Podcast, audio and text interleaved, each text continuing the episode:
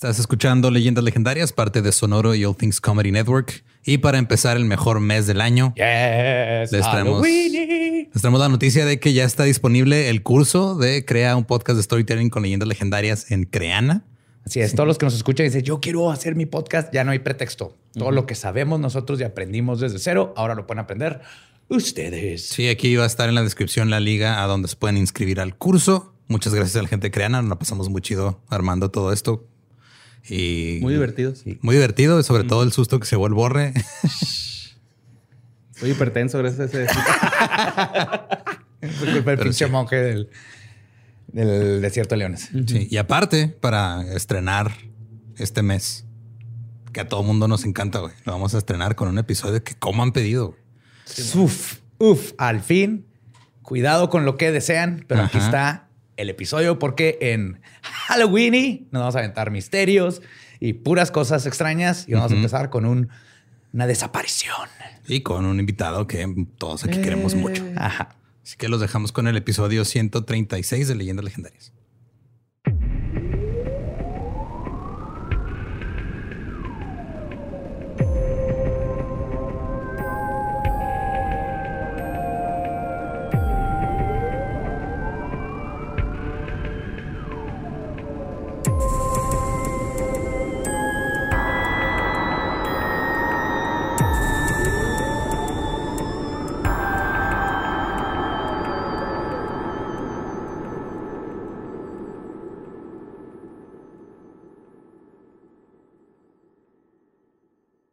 Bienvenidos a Leyendas Legendarias, el podcast en donde cada semana yo, José Antonio Badía, le contaré a Eduardo Espinosa y a Mario Capistrán casos de crimen real, fenómenos paranormales o eventos históricos tan peculiares, notorios y fantásticos que se ganaron el título de Leyendas Legendarias. Bienvenidos a otro miércoles macabroso y a octubre, el mes más macabroso de todos, el mes más bonito de todos, porque aparte ya empieza el frío y salen los fantasmas a picarnos la cola. Lunes bonitos. Yes.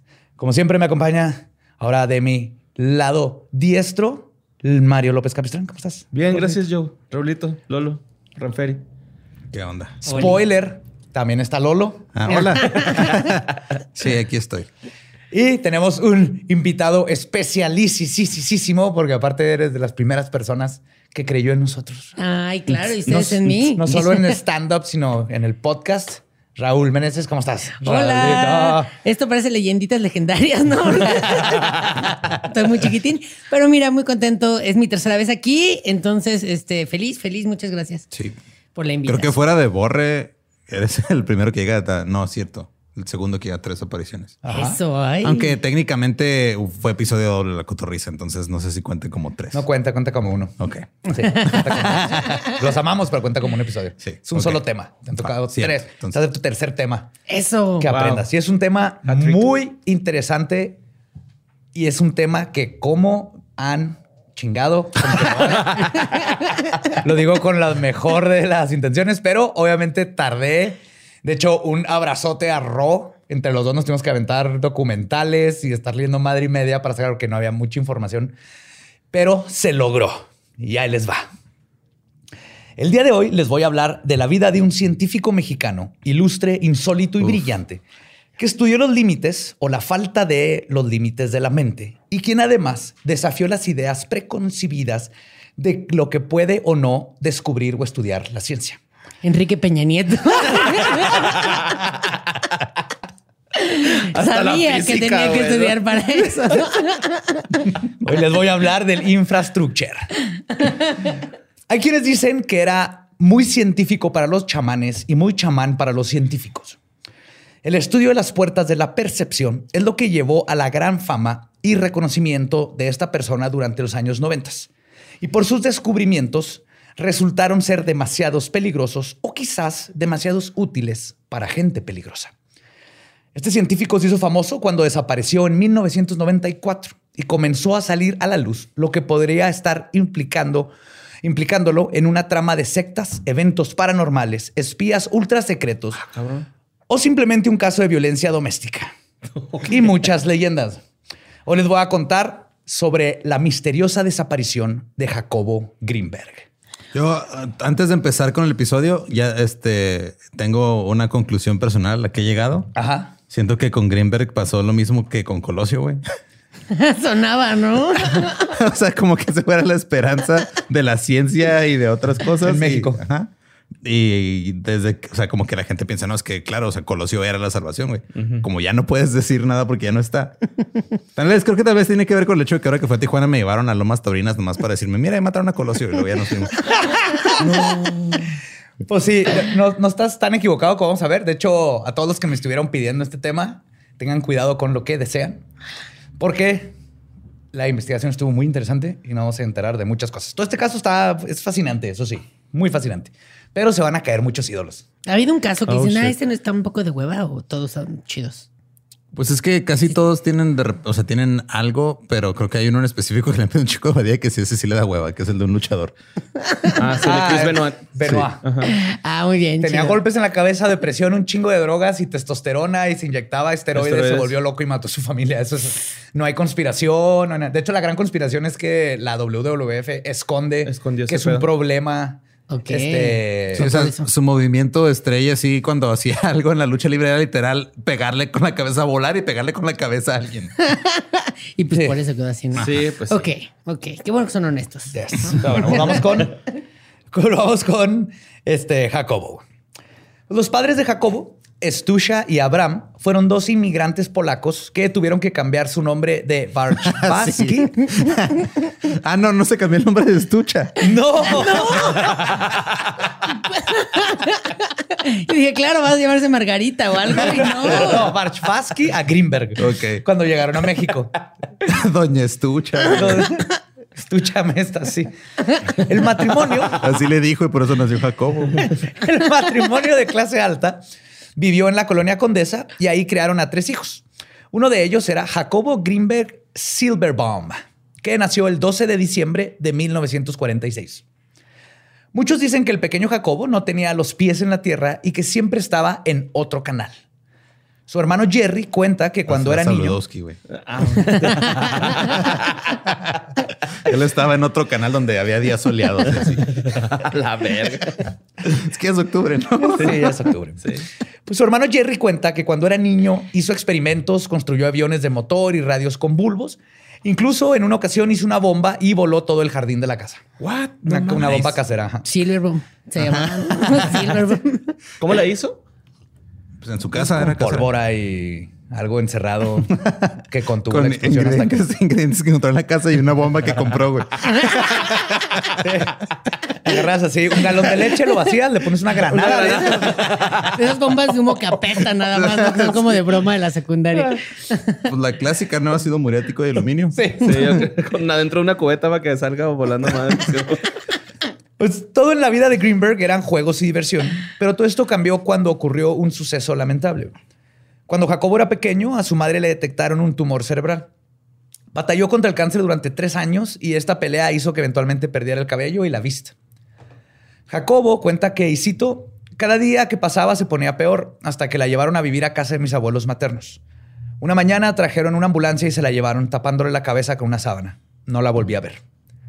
Stusha tenía 35 años cuando falleció. Estaba bien joven. Súper joven.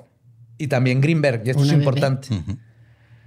La esposa de Greenberg decía que la muerte de su madre lo hizo buscar muchos romances para llenar el vacío que dejó su madre. Bueno, la primera esposa. Porque, Algo para llenar esa estucha. También mencionó que estuvo con muchas mujeres y era súper enamoradizo. En el año de 1963, cuando Jacobo apenas tenía 17 años, era descrito como un chavito flacucho y brillante. Él hizo un viaje a Israel para trabajar en un kibutz. Son como colectivos. Es como un campamento que van los judíos y ahí te, pues, ah, este, lees el... O sea, voluntariamente. Sí, voluntariamente, ¿no? Es bueno aclarar. Y hacen este, pues lo que sería como irte a una misión católica donde hay un campamento y haces cosas así, porque está hecho mucho, siembran, tienen sus propios jardines y comen. Les cortan el prepucio, cosas normales de. Revisan, a ver, a ver, ¿a quién le quedó? Todavía trae ahí la pelagona, la pelagona. rebaba en el prepucio.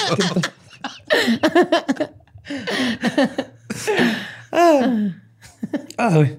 Pues ahí conoció a su primera esposa, Lisette Arditi, quien describe a Greenberg como una persona muy curiosa. Además de este encuentro amoroso, su estancia en el kibbutz representó otro hito en su vida. Pues ahí conoció a un espiritista inglés. En el kibbutz, Greenberg tuvo alguna de sus primeras experiencias paranormales, pues asistió a sesiones donde usó la Ouija y se dice que empezó a comunicarse con los espíritus.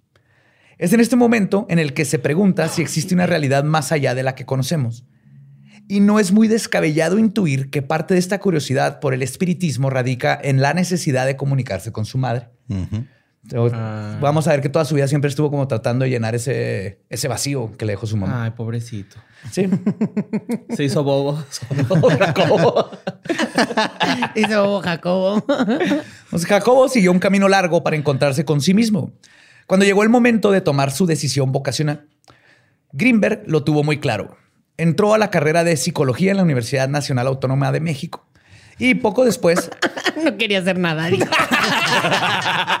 Digo, sí, aquí hay dinosaurios, ¿no? Aquí hay fósiles. en la UNAM lo va a pasar a gusto. y poco después se casó con Lisette y tuvo a su primera hija, a la que llamó Estusha como su madre. Entonces el nombre continúa.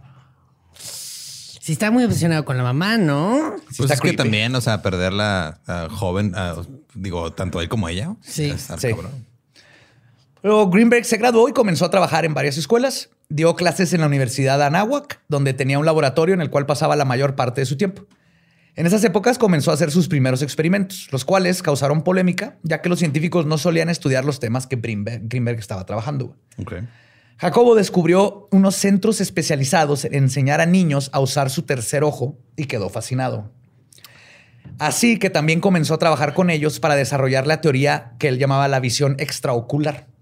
Es decir, establecer un sistema de comunicación a base de abrir los otros canales y ver a las personas y las cosas sin utilizar tus ojos. Jacobo cuenta, y cito, en el estudio me encontré con una veintena de niños que conversaban animadamente, mientras se preparaban para una demostración. Una vez comenzada, su instructor vendó los ojos de uno de los niños y le puso delante una serie de fotografías. El niño las tocó con las palmas de sus manos, describiendo al mismo tiempo lo que veía. Intrigado me acerqué y pude constatar que la descripción coincidía con, a la perfección con el contenido del material gráfico. El proyecto fue iniciado por otras personas, las cuales invitaron a Greenberg. El científico no encontró ningún tipo de estafa en las demostraciones, por lo que aceptó participar en el proyecto y decidió llevarlo más lejos. Asumo que algunos se estarán preguntando por qué no trabajar en enseñar la visión extraocular con niños invidentes. Porque necesitan la referencia visual, supongo. Es curioso, pero Greenberg lo intentó, pero por alguna razón no logró que pudieran ver. Pues También que, o sea, se- es que se tienen que abrir en orden. Primero los dos y luego ya el tercero. Eh, burocracia, Pues sí, ¿no? burocracia. Sí. Hay un protocolo. güey. No, pero también sí es, sí es probable porque si es un niño que nació sin vista, ¿cómo va a describir algo que nunca ha visto? Ajá. Claro. No, no tiene ni siquiera las palabras para describir que es un puente, un caballo Sí, man. o a Cindy Crawford. La portada de Sports Que les pusiera puras imágenes porno, ¿no? Ay, me encanta ver chichi. Qué piernón. Sin embargo, Esto es ochentera, ¿no? Chingo de Bush, güey. Hay un jardín aquí. un jardincito. Sin embargo, en otro momento logró que el director de una primaria le diera permiso para trabajar seis meses en su escuela. Greenberg cuenta que un día una niña se le acercó para decirle que la noche anterior había visto un programa de televisión en el cual se mostraban experiencias extraoculares. Y la niña le pidió al científico que se las enseñara. Greenberg cuenta, y citó, aunque no me sentía capaz, puesto que conocía la técnica de la visión extraocular, recordaba algunos comentarios de los niños ciegos y me decidí a probarlo con la niña. Le pedí que se relajara, que se concentrara en su respiración y que tratara de visualizar una luz en su entrecejo. Después tomé sus manos y le pedí que se imaginara una línea luminosa interconectando sus dedos con el entrecejo. Coloqué en sus palmas una fotografía en color después de vendarle los ojos y la niña me describió la fotografía. Otros niños se acercaron a nosotros en menos de una hora, seis o siete críos veían extraocularmente. Parece algo que se enseña O sea, ¿en súper chinga, fácil, en chinga. Sí. Yo he oído estas Ahí tenemos, escuelas. tenemos, no quiero decir, digo, no quiero como que pasarme una línea borra, pero tienes un niño en casa, güey. Se podría. Sí, sí, ve un chingo de cosas, güey. De volada se siente, se ve que se queda acá pica en unos lados, ¿no? Ahora Ahorita es cuando- Hay que taparle los cuando, ojos y que te describa cosas. Eso te iba a preguntar que si solo podía hacer con niños, o sea, con adultos como que ya no Es más difícil. Ajá. Porque estas escuelas, yo antes de Greenberg y saber que está conectado con esto, yo sabía que aquí en Juárez había una escuela de esas. No he, no he encontrado evidencia de veras donde pueda yo así decirte funciona, pero sí sé que es algo mundial. No era la ¿verdad? Era cualquier otra no. Está bien padre lo que nos puso de fotografía. Muy bonito. Europa. Sí, no, entonces sí es, sí es una técnica que se enseña y es más fácil a los niños porque el- se supone que todas nuestras neuronas tienen muchas habilidades. Por eso los poltergeist pasan en los adolescentes, porque todavía tienes el cerebro aparte más, más este, moldeable. Claro. Se va, se va fijando. Por eso los poltergeist, la visión extraocular y el grooming ocurren a esa edad. Wow. Wow, wow, qué, qué- qué rápido lo llevaste a algo bien oscuro, pero algo de lo que se tiene que hablar. Muy bien, muy Sí, bien, sí, sí. muy bien. Pues más adelante, en 1972, Greenberg viajó a Nueva York para hacer un doctorado. Para este momento, el psicólogo estaba ya muy interesado en los temas paracientíficos y se obsesionó, este, perdón, sus obsesiones solo se acrecentaron. Fue en esos años en que Jacobo se separó de su esposa, pero él confesó estar atraído por otras mujeres y además había estado ya teniendo relaciones extragenitales con una de las mejores amigas de su esposa. Nunca había escuchado yo extragenital, güey. Lo, es que es lo un- acabo de acuñar para aquí porque estaba hablando de mucho extra, Extra, ajá, ajá, extra. ajá, sí. ocular, extragenital. Creo que ahora le llaman sexting, ¿no? Ah, yo pues yo me lo imaginé así como esos güeyes que tienen dos vergas, güey, ¿no? Extra extra, oh, genital. extra genital, ajá. sí. ¿Cuáles de esos güeyes que tienen? Hay dos- varios. Hay varios, güey. Hasta en historias de más que hablamos de un niño que nació con tres. O la gente intersexual que tiene vagina y pene, o sea, Ajá, es sí doble genital. Extra, es un extra. Extragenital. Eh, mira, ya hemos abierto nuestro tercer ojo aquí. cosas. Ah. Cuatro, porque serían cinco. Ajá. Uno del pene, dos de la cara, el tercer ojo que este güey enseñaba. Ah, cabrón. Ajá, y luego el cíclope. exacto. El babocín acá. Jacobo no tomó, no, Jacobo no tomó su separación muy elocuentemente y enfrentó su divorcio metiéndose de todo tipo de drogas psicodélicas, como debe ser. Ok. Pues sí. Ajá. Influenciado por la contracultura emergente, New Age, más lo hippie, que iba de salida, pero es cuando se junta lo hippie con lo New Age. Es que se adaptaba perfectamente a sus creencias. Greenberg cambió, se dejó crecer la barba, experimentó con hongos, conoció a María Sabina, probó la meditación, el LSD y el peyote. El OM. O sea, se fue totalmente ese. Yep. Sí, Yo sí. entrando sea, al la- stand-up. Conocí a Alexis de Anda. un viaje meditativo. Sí, sí, sí. Te encontraste, te perdiste. Qué te chingón. encontró otro güey que no conocías. Luego. Ay, wow. Qué bonito es ¿verdad, güey? Sí.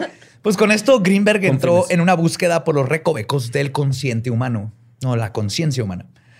Su vida y estudios comenzaron a centrarse aún más en las ideas esotéricas y psicodélicas del New Age, y su panorama sobre la vida se volvió aún más mística.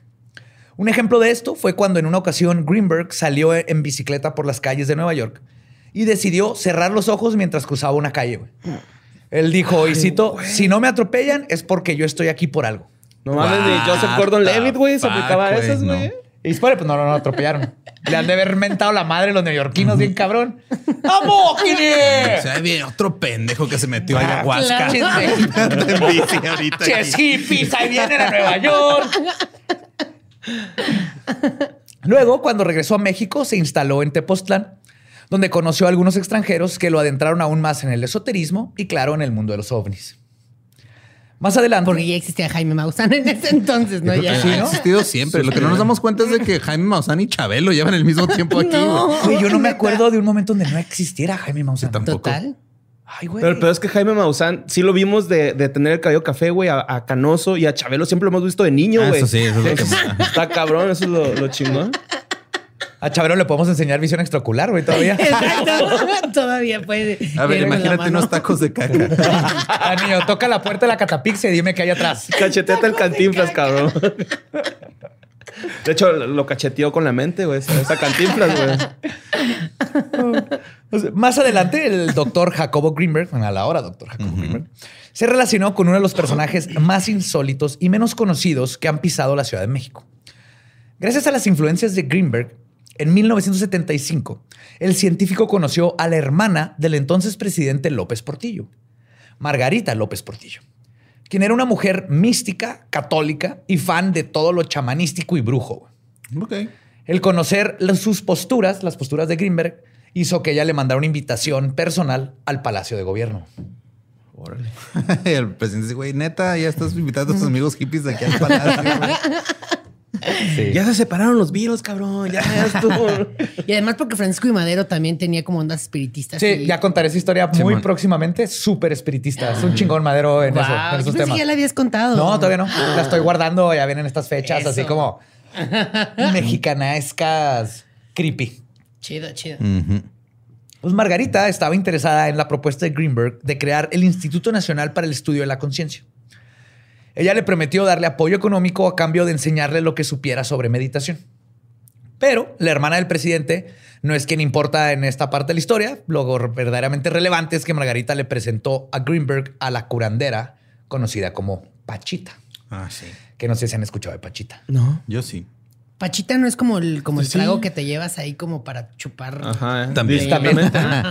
Sí. Bueno, Pachita es muy famosa. el- muchos la han de, de conocer. Era curandera que el- Margarita se la pasaba con Pachita. De hecho, nos hizo el, el- esta madre porque obviamente López Portillo le dijo: No. "Eh, no, toma dinero, vete, vete a meterte ayahuasca a Tulum, hermana. Tu Illuminati. Tu Illuminati. que no existía, pero bueno. Pero Sí. sí. Pues Pachita, ahí les va la historia. Greenberg conoce a Bárbara Guerrero, que era su verdadero nombre. Dicen que cuando la conoció, ahí con- junto con Margarita, los pájaros comenzaron a cantar como si la estuvieran saludando. güey. Ay, güey. Sí. Pinche jaladota eso, güey. A ella y a Blancanieves. Sí, o sea, eran dos personas que. A la verga. güey. Sí, eso cuesta que cuenta Se Greenberg. mamó. Sí. Pachita era una mujer invidente que podía ver por medio de un ojo interno muy desarrollado. Eso era aquello a lo que Jacobo le llamaba la visión extraocular y para él era de no mames, una chamana con esta visión que tiene toda la vida estudiando estas cosas y es exactamente lo que yo necesito para mis estudios. Y entonces, este Pachita invitó a Greenberg a presenciar las operaciones que, realiza- que realizaba. En su libro, eh, Las manifestaciones del ser Pachita, ser de entidad, no de, no de yo soy Pachita. Greenberg describe las sesiones espirituales médicas Que huele con, junto a- Pachi- con las terapias de Pachita, ¿no? Que huele con la cirugía psíquica.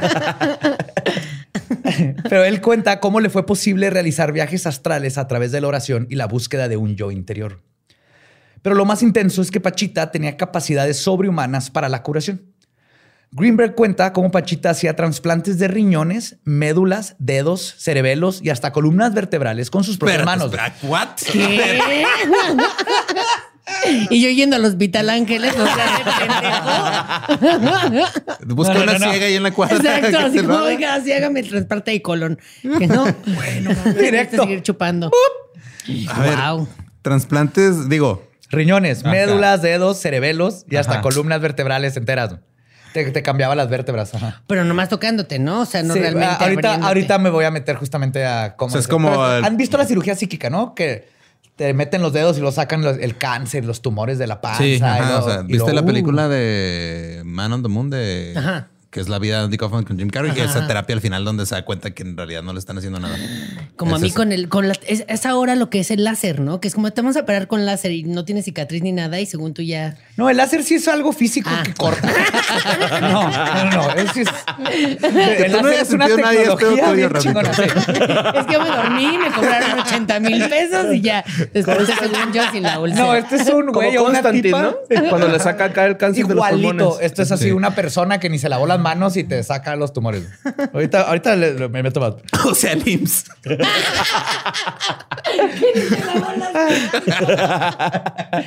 Pero de hecho, Greenberg dice que a veces Pachita usaba un cuchillo, güey, pero que lo hacía solamente para que pareciera que estaba usando algo, güey, porque luego era más difícil de creer que solo usaba sus manos y así no asustaba tanto a la gente. O sea, se hacía pendeja sola ella. No, a la gente. Ajá, o porque, sea- ¿cómo que me vas a, a- a meter la mano y sacar Ah. cosas? Ah, no, mira, voy a usar un cuchillo. De todas maneras, no tenían cicatriz ni nada. Y ahí era más fácil que la gente se creyera que sí los operó, sí pretendía que traía un cuchillo.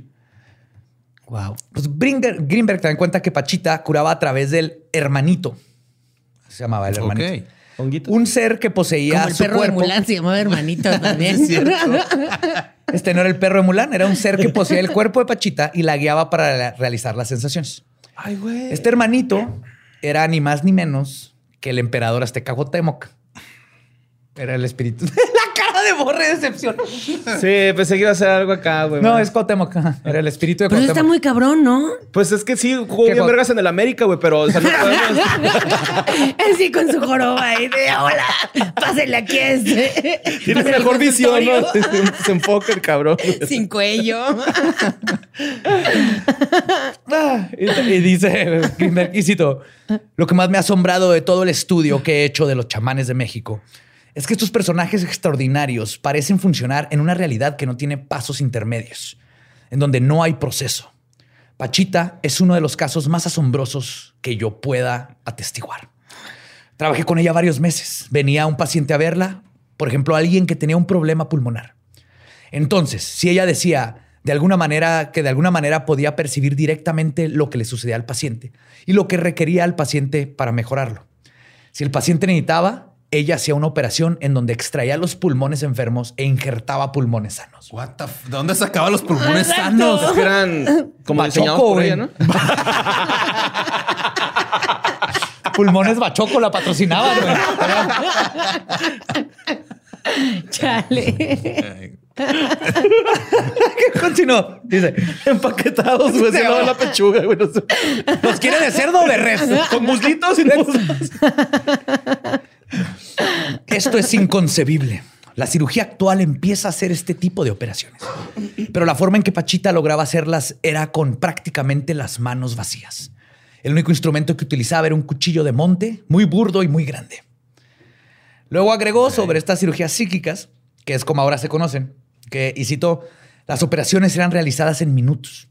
Era casi instantáneo lo que hacía.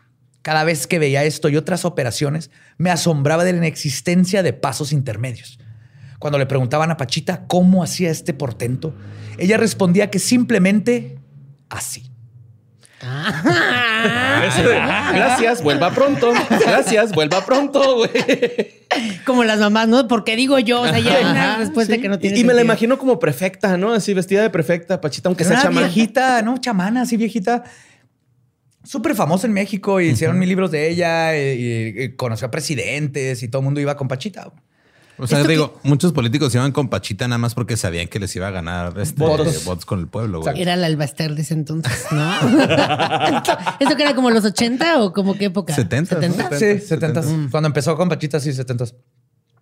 Lo de este continúa, parecía que ella estaba colocada como ser sensible en un nivel de la realidad en donde lo que ella deseaba ocurría. Y de hecho, Jacobo fue a estas sesiones durante años. Su hija cuenta cómo regresaba a casa manchado de sangre por las operaciones de Pachita. Greenberg escribió varios libros sobre la curandera, por lo que fue desvirtuado por la comunidad científica. güey. Qué bueno. ¿Por Ya qué? que, pues porque rompió muchos cánones, güey, como el del trasplante de columna vertebral usando las manos, ¿no? Entre, entre muchos. Y justo por esta dicotomía de- es de donde salió la frase de era muy chamán para los científicos y muy científico para los chamanes. Porque no se metía al 100% al mundo de los científicos que sacan órganos y a los científicos les vendía la idea de que era posible una mujer que te pone pulmones nuevos. Entonces se quedó ahí en medio. Sin embargo, a Jacobo no le importó demasiado, ya que aseguraba que la ciencia no se define por su tema, sino por su método. Lo entiendo perfectamente. ¿Eso pero- tiene sentido? Sí, totalmente. Pero gracias a sus sesiones con Pachita, Jacobo desarrolló su teoría sintérgica, que es un neologismo derivado de las palabras síntesis y energía. Y es una de sus teorías más famosas. Dicha teoría, aunque interesante, es compleja, pero voy a intentar darles un pequeño resumen. En su postulación, nos describe detalladamente que el ser humano es capaz de modificar lo que Greenberg llama la látice, que es aquella que contiene la información de todo el universo mediante el alcance de aparatos superiores de conciencia que ocurren en la realidad y la percepción y a través de nuestra maquinaria neuronal. La cara de borre, güey. Sí, güey, estoy, estoy a madre, güey, estoy tratando de entender. Eh, profe, ¿lo puede volver a repetir? Exacto. Va a dejar tarea de esto. Nos va a pasar la diapositiva. No te preocupes, Borra. Al, al final del párrafo puse una en pocas palabras. Así que Ah, re- no te estreses ahorita, güey. Entonces, él está, dice que este- esto prueba que la realidad que concretamos es una mera proyección de la mente. Para esclarecer un poco más este punto, conviene citar las palabras del escritor Ken Wilber, que dice que la realidad es, un, es una, pero la dividimos con fronteras de separación que dependen del nivel de conciencia en el cual funcionamos y no de la realidad en sí. Ok, En eso sí. otras palabras, Ajá, Eso sí tiene sentido. Sí, en otras palabras, percibimos el mundo de acuerdo a nuestros sentidos. Dichos impulsos son interpretados por nuestro cerebro y eso es lo que percibimos como la realidad. ¿Ok? Ahí toman. Lo que postula Greenberg es que funciona en viceversa y que la realidad también puede ser alterada por nuestro cerebro. Pero ahorita hablaré más de eso. Ok. Pero básicamente su postulación es esa. ajá. O sea, nosotros estamos interpretando frecuencias y vibraciones y átomos y todo, y te dice esto es una mesa, ese es Lolo, Es lo que eso es un ave. realidad. Ajá. ¿En qué momento se va a poner el Strange este señor? Jacobo Strange. Jacobo Strange. Pero antes de continuar, aquí es donde hay que hablar un poco de Pachita, porque nos ayuda a entender el contexto y la psique de Greenberg a la hora de tratar de resolver este misterio. Y perdón a los Pachitas Tans. Espero que me manden sus correos a los fans de Pachita. Pero la técnica que hizo famosa la curandera, conocida como cirugía psíquica, es un fraude que ni siquiera entra en el rango de medicina alternativa, sino que llega al grado de fraude médico. Este fraude tiene orígenes en el siglo XVI, cuando el explorador y mutilador de nativos, Alvar Núñez Cabeza de Vaca, documentó un procedimiento parecido del cual fue testigo hecho por un curandero conocido como Malacosa. Wow. qué Gran mala cosa, está Como de villano de mexicano, ¿no? O de, o de una stripper que quiero ir cabrón. güey. Mala Mala cosa. co- Ahora con ustedes. Mala cosa. Que te pega una enfermedad venérea. que sabes que tienes algo. Y quién sabe cuál, güey. O sea, No son sabes. tantas, no sabes. Sí, que el grano te sale por adentro, así, ¿no? Y lo sientes, güey, cuando orinas acá. güey. Y te lo cura Pachita. así de- A ver, Ya. como popote, ¿no? Así. El doctor. No, joven, le salió una campanilla en el ano. No sé, nunca ha pasado. Como chocochip en popote, güey. Pues esta técnica luego se popularizó en los 40s y 50s con Eleuterio Terte y su estudiante Tony Akpaoa. Akpaoa, sí. En las Filipinas. Donde, bajo el nombre de la Unión Espiritista Cristiana de Filipinas, que de estas dos palabras nunca deberían de ir juntas, espiritista y cristiana, pero bueno. Tony comenzó a, eh, entre comillas, entrenar a otros en el procedimiento y este se popula- popularizó tanto que llegó a Brasil. Y, dato divertido, Tony Akpa- Que es popó, güey. No, Estaba riendo de popó. Lo popularizó. ¿Y Lo popularizó. tenemos? Uf, aquí en leyendas puta, como seis. Pero decía un dato divertido, Tony Akpaoa, el, el que llevó esta curandería al resto del mundo, fue demandado cuando no curó el hueso roto del cuello de un paciente que le había trasplantado la médula igualito que Pachita en San Francisco. Y luego, cuando el mismo Tony se le reventó el apéndice, se fue con un cirujano real a que se lo quitaran, Ah. no con un chamán que le cambiara el apéndice. curioso, ¿no? Que eran operaciones que él hacía. Claro. Ajá. No, es que yo no me puedo cambiar mi propio Ah, apéndice. yo mismo no. Yo no Sí. puedo. No, no. No sé dónde está para empezar. Tocándose la frente, va. Este. Son acaba. No, son los amígdalas, pendejo. Ay, No güey. sé si es péndice o apéndice. Y aunque se sabe que el efecto placebo es real, que si, hay- si- si puede funcionar y darle. Entonces, no estoy diciendo Pachita debe haber ayudado a gente psicológicamente, pero todas sus operaciones y todas esas cosas eran. Eres un fraude, güey. Estuvo bien feo. Entonces, las consecuencias de esto pueden ser mortales. Como lo fue, que tú lo mencionaste con Andy Kaufman, quien decidió ir con el cirujano psíquico John Labao en el 84 para que le removiera un carcinoma de pulmón. Después de que le sacaron los pulmones viejos y le pusieron los nuevos, Andy declaró que estaba curado, dejó su tratamiento y murió de falla renal a consecuencia de su cáncer dos meses después. Y luego Jim Carrey se volvió loco. Se volvió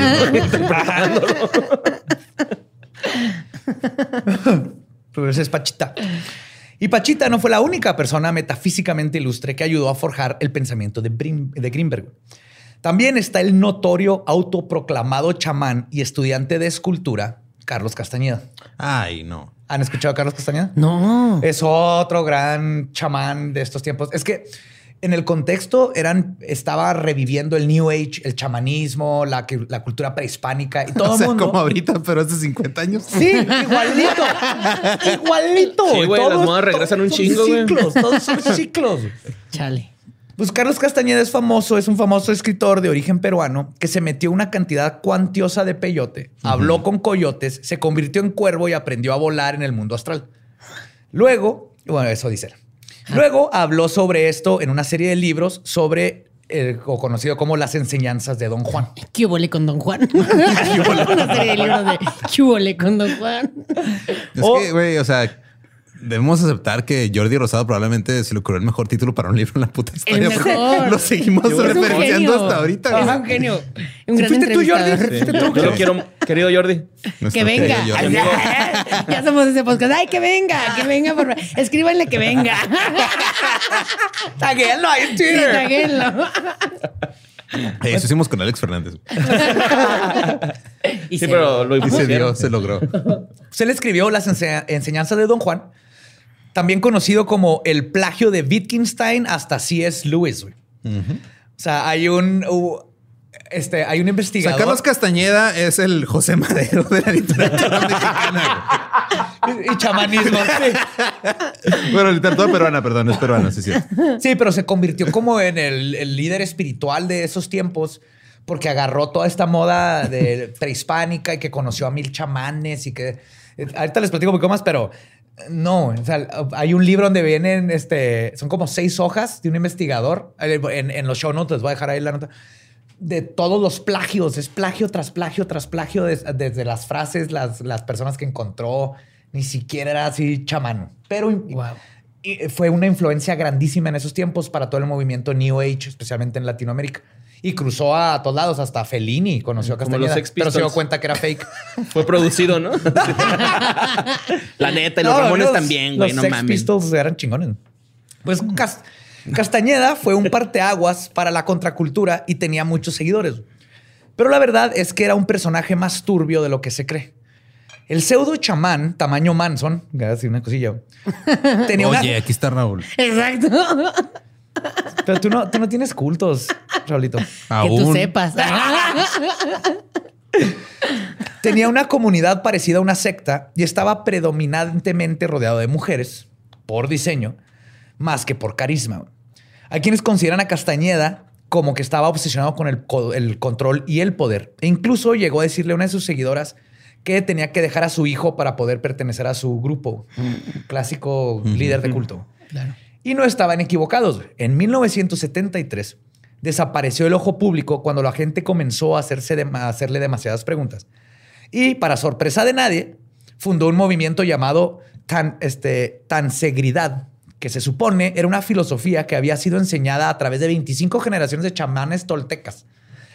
Y ese movimiento fue comprado por la corporación Clear Green y en poco tiempo se convirtió en otro movimiento New Age más por el sur de California.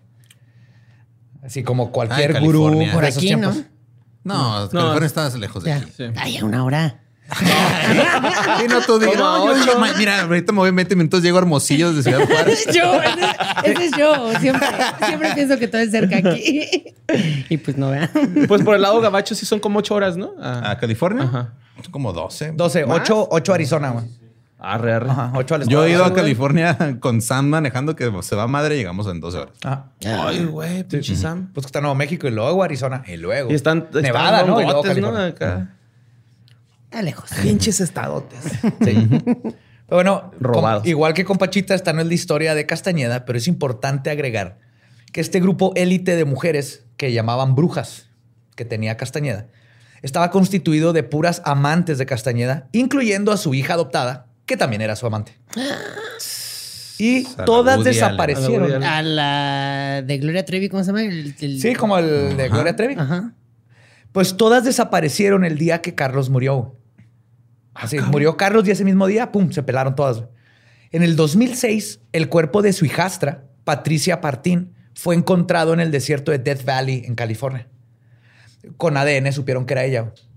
Y se cree que las mujeres cometieron suicidio por órdenes de su líder. Pero no hay forma de comprobarlo, ya que solo se encontró uno de los cuerpos de las chavas. No sabemos si la mataron, porque donde estaba fue homicidio, obviamente, por donde terminó el cuerpo. Las demás no sabemos qué onda, pero acuérdense de este dato porque va a regresar. Pero lo más importante para el contexto de este episodio es que Castañeda es un fraude, igual que sus libros. Y si quieren saber más de este Charles Manson peruano, les recomiendo los artículos de Richard DeMille, que es el que les digo que habla de todo esto. Y que mantengan en mente la gente con la que se está asociando Greenberg. Ok. ¿Ok? Pero regresando a nuestro protagonista, Esto ya parece como de tus boards que pones con Ajá. Así rojos, estuvo, así güey. de Sí, así estuvo y se pone más cabrón. Ok. Pues Greenberg, antes de saber, antes de saber todo esto que les conté, admiraba mucho a Castañeda y no sabemos a qué grado, güey. Pero en el 91 fue a visitar a Los Ángeles. Tony Karam, fundador del centro budista Casa Tibet en México, contó que Castañeda trató de convencer a Greenberg de que dejara su laboratorio para irse a vivir a su comunidad. Pero el científico le dijo que no, gracias. Que no mamara.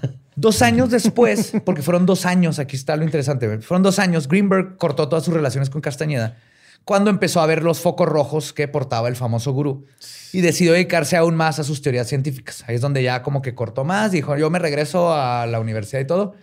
Pero este misterio de los dos años que estuvo con Castañeda, ahorita va a venir a darnos una pista muy interesante. Y es unos tres años después de que corta con Greenberg y regresa, cuando entramos a la parte legendaria de la historia. Pues el ya famoso científico mexicano desapareció bajo circunstancias misteriosas el 8 de diciembre de 1994. Y el chamán científico fue catapultado a otro nivel de fama. Antes de esto, nadie sabía quién era. Fuera de. Ajá, fuera de ese rubro. círculo en específico no lo conocían. Ajá. Pues poco antes de su desaparición, Jacobo Greenberg había arreglado un retiro de meditación con el maestro Sokniki Rinpoche en Katmandú, en Nepal. Que ahora es el yoga teacher de hoy. Se cambió el nombre más comercial al yoga teacher. Está más fácil de googlear, güey. yoga teacher. Miren, me encuentran como Sonkinki Rinpoche. No, pongan yoga teacher. arroba hashtag yoga teacher, güey. En todas mis redes. Ah. Pues había estado en contacto, además, con muchos científicos y gurús de Nepal y la India, y esperaba hacer un trabajo colaborativo para ahondar en su teoría sintérgica. Entonces, él seguía investigando científicamente lo- la- los misterios de la mente. Sin embargo, poco antes de su vuelo, que, que su vuelo despegara, Jacobo Greenberg simplemente desapareció. No sabe nada. Stusha, su hija, dijo que le llamó a su papá para despedirse de él antes de su largo viaje, pero quien le respondió fue María Teresa, la nueva esposa de Jacobo, quien dijo que ya se había ido. Entonces, Stusha se le hizo extraño que no se hubiera despedido, de ella porque era normal, güey. Claro. Era, era la persona que más quería en el sí, mundo. siempre güey. te vas de la ciudad y, eh, jefa, ya me voy. Sí, y Dame él- la bendición. Y él siempre No, le hablaba. Sí, es- siempre le hablaba a su hija para despedirse de los viajes y todo. Pero Estucha lo que sí nunca pensó es que no volvería a ver a su padre jamás. Pasaron los meses y Jacobo no dio señales de vida. Nadie lo vio en Katmandú, no hubo movimientos en sus tarjetas de crédito y su familia no supo nada de él. Y como dijo Sam Quiñones, periodista de la Nota Roja que estuvo cubriendo toda la desaparición, y cito, los primeros tres o cuatro días son claves. Después de eso es mucho más difícil encontrar a la persona, sobre todo si esa persona está muerta. Y el problema con Greenberg es que nadie lo estuvo buscando ni siquiera las primeras semanas. Naturalmente, sus conocidos comenzaron a alarmarse y hablaron con el procurador de justicia de ese entonces. Al tratarse de una persona célebre, pues que fue conocido de la hermana del presidente y era un científico reconocido en México, pusieron un agente con mucha experiencia para investigar el caso, el comandante Clemente Padilla. Es que el aeropuerto es muy grande, ¿no? Luego, hay dos aeropuertos en la ciudad. Ah, mírenlo, aquí está, estaba en el lado internacional, el Claro, güey. Ahí en la terminal 2. Se perdió, está en el baño del Applebee's. Diego Luna pidiéndole consejos de amor, ¿no? Cambiando los testículos a Diego Luna, güey, con las manos. Para que sean. Vas a salir en Star Wars. ¿Qué es eso? Oh, espérate. Con estos embarazos a Camila Sodi, güey. Mira. Ah, güey, ya chingaste con ese. Güey. a llamar Fiona o Estucha, no sabemos. Ah, pues comenzaron a investigar en la casa de Greenberg. Todo estaba normal cuando fueron, como si el doctor no hubiera salido de viaje nunca. güey. O como si ni siquiera hubiera pensado ausentarse. güey. O sea, no vivía con la hija, supongo. No, no, él Sí, tenía su casa con la esposa. Con la esposa. Ya. pero siempre le marcaba a la hija. Ah, María Teresa. Pero esta investigación ocurrió hasta mayo del 95. güey. No, ya tenía un chingo. Un año. O sea, un año casi en lo que desapareció y fueron por primera vez a su casa. Y aún así no faltaba su ropa, no faltaban maletas, nada. Y de hecho, la primera persona de la que se sospechó, obviamente, fue su esposa María Teresa. O sea, con la que tiene contacto. es Si la que usted tiene nombre de villana de telenovela, venga Sí, por acá. total. Sí. María Teresa. Dígame, ¿qué estaba haciendo? De güey? Greenberg. Así la, la María Teresa, ¿no? Sí, de Greenberg. De Greenberg, estúpido. A ver sus venenos. Solo en Apple Plus. Pues muchos conocidos y familiares dijeron que Greenberg le tenía miedo a su esposa. Desde meses antes de ¿Quién no, cabrón? No mames. María Teresa. María Teresa. La periodista Teresa Vale Me da miedo mi esposa. De repente se aventó unos monólogos volteando a la pared que no entiendo. Le pega a la puerta y le deja hoyo. Hace lagartijas en chica. llegó un día con un parche en el ojo y no tiene ningún problema con el- La periodista Teresa Vale lo citó diciendo, y cito, ya no aguanto a Teresa. Estoy en muy malos términos con ella. Mientras tanto, Eres herma- mala, Teresa. ¿No? es mala. Es una descarada. Ah, no, eso es de Rubí, ¿va? Es de Rubí. Es una descarada. Pues mientras tanto, su hermano Jerry Greenberg comentó que en una plática con Jacobo, su hermano le comentó, y cito, le tengo miedo a mi esposa. Ya no duermo en la casa, ya no quiero verla. güey". Creo que mi esposa me va a asesinar antes de tomar un vuelo a Nepal. ¡Güey! ¡Qué güey! ¡Casi! Ahorita. Y de hecho, Greenberg tenía días que estaba durmiendo en su camioneta con tal de no estar cerca de su esposa. güey. Ahí estaban seas sus mamón, maletas, y ahí tenía ropa, y ahí tenía sus estudios, tenía todo en una habano. Como Vicente Fox, ¿no? Que le a su esposa también. Que no le tiene mar, Claro. miedo, güey. Está Marta, güey. Claro. Muchos describen a María Teresa como una persona violenta e iracunda que solía tener arranques de ira, güey. Lo cual se refleja Así son las perfecto- personas iracundas. Tienen arranques de ira. Lo cual, ese güey, me regaló un tesoro, un tesoro, tesauro. Un tesauro. ¿Sí es tesauro? ¿Sí? ¿Qué tesauro? Un tes- Es un diccionario. Tesauro Rex. Tesoro de Un dinosaurio. diccionario, Un diccionario de sinónimos. Oh. Lo cual se refleja perfectamente en una pista que creo yo que es muy importante para este caso. Porque ahí vamos a tratar de ir resolviendo qué es lo que está pasando en este caso, ¿no? Entonces, esta pista quiero que la, que la, se la pongan en la mente, junto con todo lo demás, pero ahí va. Ya llevo varias cosas Greenberg. ¿eh? Apunta, apunta. güey. Sí, estoy acá, güey. De hecho, estoy Greenberg, imaginando. ah. Greenberg, además de contarle a su hermano sobre su precaria su- situación doméstica, también mencionó este pequeño dato. Y cito. Si me pasa algo, cuento contigo. wow. ¿Ok? Le dijo literalmente a su hermano, si me pasa algo, en la conversación donde estaba hablando que le tiene miedo a su esposa, le dijo, si me pasa algo, cuento no contigo. mames. All right. Pero esta no es la única pista importante de este caso. Es que sí estamos bien pendejos para recibir señales, güey, la neta, Los güey. datos, ¿no? Sí, güey. Llega Jerry, y- y el hermano Jerry con su esposa. Así, oye, mi hermano anda bien raro. Creo que, creo que, se está, creo que está viendo demasiado pachita. ya. Está haciendo cosas muy raras. Pues Ruth Cerezo, que era la asistente de Greenberg, contó que María Teresa le llamó ella a, a la asistente para decirle que no esperaran al doctor que tenía planeado ir a la oficina porque tenía planes de irse a Campeche antes de irse a la India. Y lo más raro es de que tenía música dramática de fondo. Tengo planes de irme a Campeche.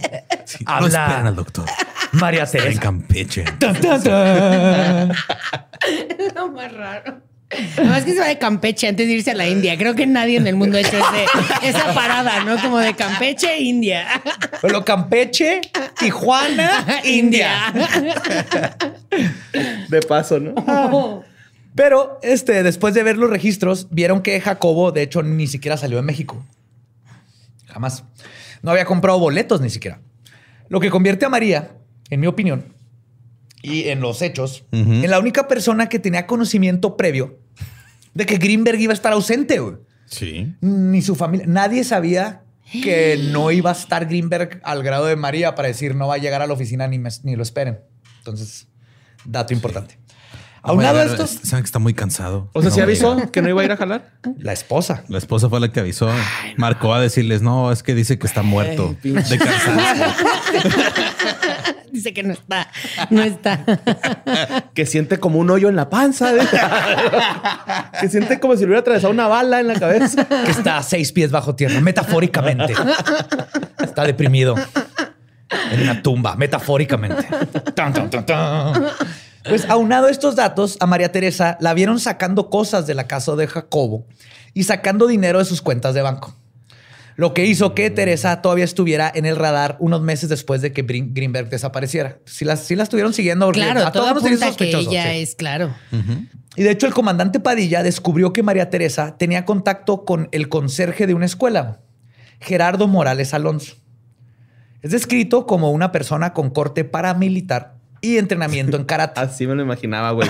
Con ese corte, güey. Así, y entrenamiento en karate. güey. Como dijo Padilla en el documental de El secreto del doctor Greenberg, y citó, cosa que no es común encontrar en un velador de una escuela. Totalmente. estoy de acuerdo, de acuerdo. Porque nunca son mamados, siempre se llaman Anselmo, son muy viejitos, ¿no? o sea, es Sí. como, ah, señor Anselmo, le voy a dar esta propina porque no sabemos Sí, si lo les das tu ver. lonchecito, unas papitas, y es bien lindo. Sí. Así que, oiga, José Antonio dejó su mochila ahí. sí, sí, ya, ¿Te ya mayor. lo tardado y lo difícil que es estar tomar listas así en una junta de sindicatos de conserjes así? Don Anselmo, y todos, "Ah, presente. No, No, don se Anselmo de, de de la. María Martínez. Ah, En vez de decir el apellido, dice la escuela, ¿va? Don Anselmo María Martínez, don Anselmo Bachiller 6. No, ya todos dormidos porque ya están mayores. Se despierta. No entren al sótano, está embrujado. Yo quería un chingo al conserje de mi prepa, güey, porque nos, nos vendía, ¿no? Acá. en- Sí, ¿Cómo se llamaba? No me acuerdo, güey. Anselmo, sí. seguramente. Anselmo. Anselmo, el, líder, presente. Pero pónganse trucha, ¿a quién contratan? Escuelas mamonzonas. Gente joven y contraten gente joven. Pero Ninis. entrevistaron a este conserje que sí tenía, porque estaba raro que, el- que María tuviera de amistad y hubiera, porque sí, sí se comprobó que conocía a este conserje que sí tuvo una, una historia paramilitar y todo esto. Pero él negó haber tenido la relación con María Teresa y Jacobo y esa línea de investigación eventualmente, pues ahí La se quedó. relación, relación humana. No, de, de- sexual. de cono- sí, humana, de conocerse. Porque, digo, no tiene sentido que María conociera a, a Claro. un ex militar conserje que sabe karate. es que uno... Karate. Cobra Kai. así. Usa patadas ilegales para ganar.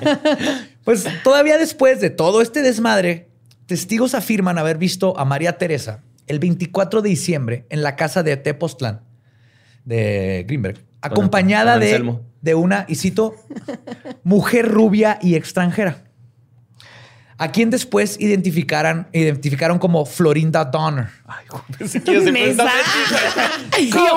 supe que era una hija de la chingada. Siempre la supe. Gracias, es. María. Gracias, María. Ella chupó la diversión de Chespirito, güey. Ella nos sigue estafando con las regalías. A nosotros, ¿no? O sea, Sí, sí, sí. O sea.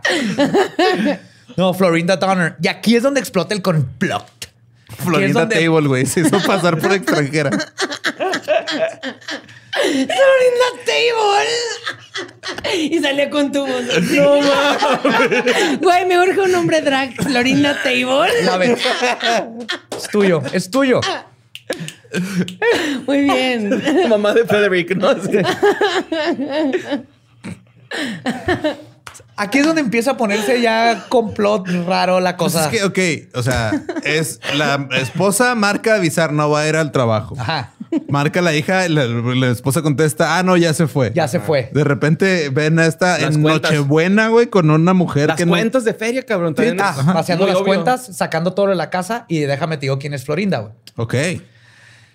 Florinda Donner fue descrita, la gente de- había, decían que era una bruja, güey. No, la- era la de al lado, la Era bruja, La del güey. 81. 71, güey. Era una espía o una bruja, güey. Y de hecho, estos rumores que dice la gente tienen razón en uno de ellos. Florinda Donner era una bruja, pero era del grupo élite de Castañeda que les conté que se llamaban las brujas. Oh, fuck, ok. Era la mano derecha de Castañeda, güey. Era la que decían, era como Castañeda en mujer, tenía el mismo carisma y todo, güey. Ella, junto con Taisha Velar, desaparecieron, como les conté, el mismo día que murió Castañeda. Y esto es bien curioso, güey. ¿Cuál es la posibilidad de que una de las manos derechas de Castañeda aparezca años después de la desaparición de Greenberg en la casa acompañando a su esposa? güey? Ahí hay una conexión directa entre esos dos a tres años que estuvo Castañeda con Greenberg y ahora su mano derecha que no sabe qué pasó con ella. De hecho, es de las pocas mujeres que está buscando el FBI porque su familia puso, la está buscando. Las otras brujas que desaparecieron ni familia tienen para, para ir a la policía y que las Claro. busquen. Hasta ahorita no se sabe dónde está. Wow.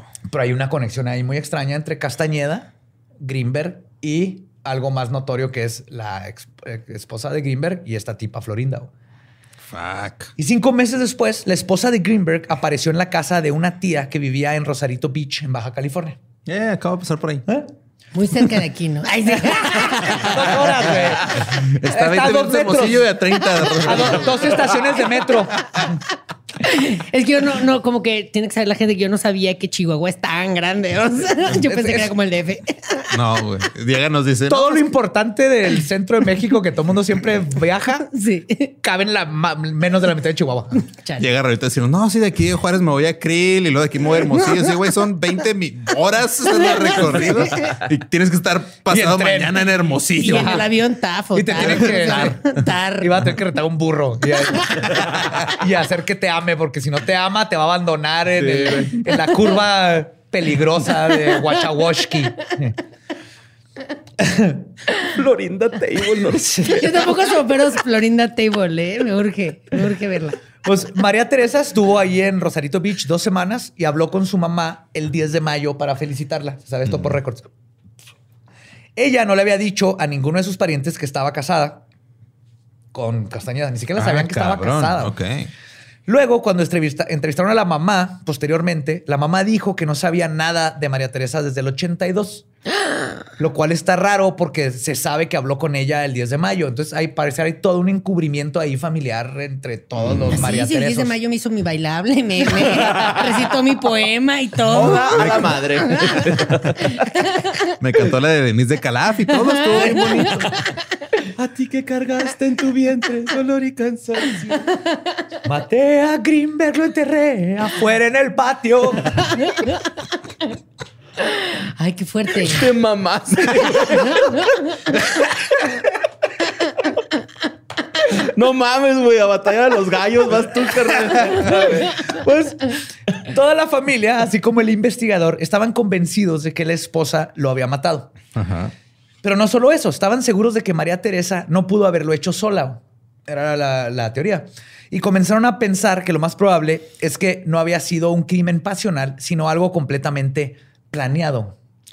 Esta deducción la sacaron cuando hicieron el cateo de la casa de Jacobo y no encontraron los discos duros de sus computadores. Ah, mira, eso sí. O como dicen en el documental, los CPUs y los cerebros. No sé a qué se refieren. Se refieren a lo que les falta para saber que es un disco duro. Sí, güey. Y aparte no Es que estoy... los 70, no aparte sabía, dudo no que No, se hayan llevado- los noventas. ajá. Al menos se han llevado los CPUs porque están bien caros, güey. Eran acá unos Ryzen No había Ryzen. Uno.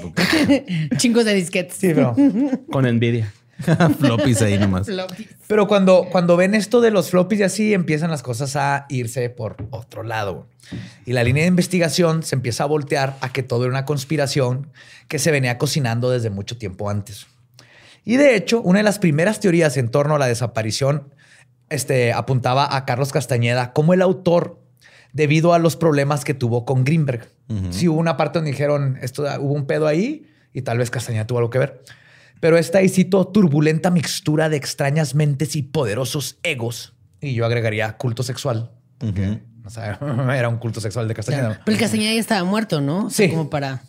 Pero de todas maneras sabían que de ahí pudo haber tenido algo que ver. Ok. Esto pudo haber derivado en algo mucho más grave, es lo que pensaban los investigadores. Pero de nuevo, la investigación se viró hacia una conspiración internacional, porque México. El caso de Greenberg se tornó nacional cuando la familia divulgó el caso a través de programas de televisión, prensas y entrevistas. De hecho, Stusha, que tenía una banda llamada Cielo y Tierra, anunció la desaparición. Ay, güey, me hubiera puesto, escucha, escucha, estucha y sus cuates, ¿no? Le puso cielo y tierra, Cielo lo y más tierra. terrenal. Suena Y celestial es un al mismo plato de mar. Ajá, al mismo tiempo. Cielo y tierra es un plato de mariscos con res, ¿no? Sí. Sí, sí, sí, sí, sí. Eso es mar y tierra. pollo, ¿no? Mar y tierra. Mar y Ah, tierra. cierto, sí, mar y porque tierra. los Ah, pollos cielo no es alcanzan pollo. el cielo. ah, güey. cielo es, es pato y, y- Pato, pato y pat- res. Ajá, y res. Cielo, mar y tierra. Que también puede ser las tres de sal al mismo tiempo el pato solo. Sí. güey, o sea. Borrillo, vamos a abrir, ¡Güey! ¡Tienes un genio! Borrillo, vamos a abrir ese pato. restaurante nomás para chingarte güey, y comprobar que no la cagamos, ¿verdad, Borre? Le vamos a dar cielo, mar y tierra y solo es un pato. Ay. Pues ella, Stusha, anunció la desaparición de su papá en una presentación en Siempre en Domingo. Ajá. Ahí cantó Mi papá se fue y desapareció. Con Hoy Jay de la que de bajista. La de Timbiriche, ¿no? De Está en Applebee's. ¿Dónde estás? ¿Dónde estás? ¿Dónde está papá? Sí, sí, el primer death metal que salió en siempre en domingo. güey. Pero ahí es donde se hizo famoso. O sea, antes de esto, o sea, Wow. la familia empezó a meterle mucho a los medios, pero no tuvo éxito en encontrar a, a Jacobo. Hasta que se volvió Kenny y los eléctricos así. Y al no encontrar respuestas, Padilla, otros investigadores y la familia, en su desesperación por encontrarlas, comenzaron a utilizar sus gorros de aluminio. güey. Más que nada el investigador. güey. Y así nació una de las teorías más famosas de este caso, que es que el científico fue cooptado por el FBI o Se la CIA llevaron, para que ajá. trabajara con ellos. Trabajar para los, la FBI y la CIA y ver qué pedo con los Yes. aliens y la Wow. conciencia. Pues los fundamentos sólidos de esta teoría provienen de que Clemente Padilla recibió, o él dice, que recibió una llamada de un conserje mexicano que trabajaba en un laboratorio secreto en Boulder, Colorado. Gerardo. no, otro, güey. ¡Cállate, pendejo! ¿Por qué dice su nombre al aire? Todos sabemos que es Anselmo, el verdadero. ¿no? Era Anselmo. era Anselmo. Era Misdirection y ahora sí ya... No, no, no, ya valió mal. Mañana carros negros de todos lados. Oh. Pues entonces, a Padilla, a Padilla le habla a un güey que le dice: Yo soy un conserje en una base secreta militar en Boulder, Colorado. El conserje dijo haber visto a Greenberg ahí acompañado por María Teresa y por la güera extranjera, por Florinda. Y siendo escoltado por dos agentes del FBI, presuntamente, según él, los dio llegar al lugar a través de un avión privado y luego los metieron en un carro. Y él pudo detectar que eran agentes del FBI, que eran Florinda, que eran... Pero Por ¿cómo eso no tenía pases de abordar ni todo ese desmadre. Porque era bien, avión privado. Pero, ¿por qué sabía un conserje en Boulder, Colorado, quién era María Teresa la gringa y Jacobo Greenberg, güey? Exacto. Y que en el FBI, güey. No se sabe. O sea, porque no, no es como que le haya marcado diciéndole, oye, acabo de ver todo este pedo y... No, ¿Son los que no le marcó así la nada y él se fue por esa línea bien cabrón. De hecho, Padilla siguió investigando y lo descubrió que Greenberg, porque esto lo hablé en el documental, hacía varios viajes a la Universidad de Boulder y daba muchas conferencias, pero que nadie sabía que andaba dando estas conferencias, lo cual lo hace sospechoso. Y también Padilla apunta a otro dato curioso, porque dice que nunca llegaba a la ciudad de Boulder por vuelo directo, sino que llegaba a aeropuertos aledaños para que no lo pudieran rastrear. Pero me metí en dos Wow. segundos en Google, en Expedia, a buscar vuelos y no hay vuelos directo a Boulder. güey. Te mandan al a aeropuerto de Denver. Y luego de Denver bajas a Boulder porque está como a... Yes. Ese sí está como a Está una muy hora, cerca. Y aquí la conspiración es el aeropuerto Illuminati de Denver, que tiene un caballo demoníaco. Eso sí. Ajá. Y las fotos de los soldados matando niños y todo eso. Neta. Eso se, explica, eso se explica bien fácil. En Colorado ya es legal la marihuana. Busquen, googleen aeropuerto de Denver, Illuminati o conspiración. Se la van a pasar bien chingón por tres días sin dormir. Pues cuando Padilla adquiere toda esta información que les estoy contando, tan valiosa, cuenta que muchas personas empezaron a ponerle trabas a su investigación.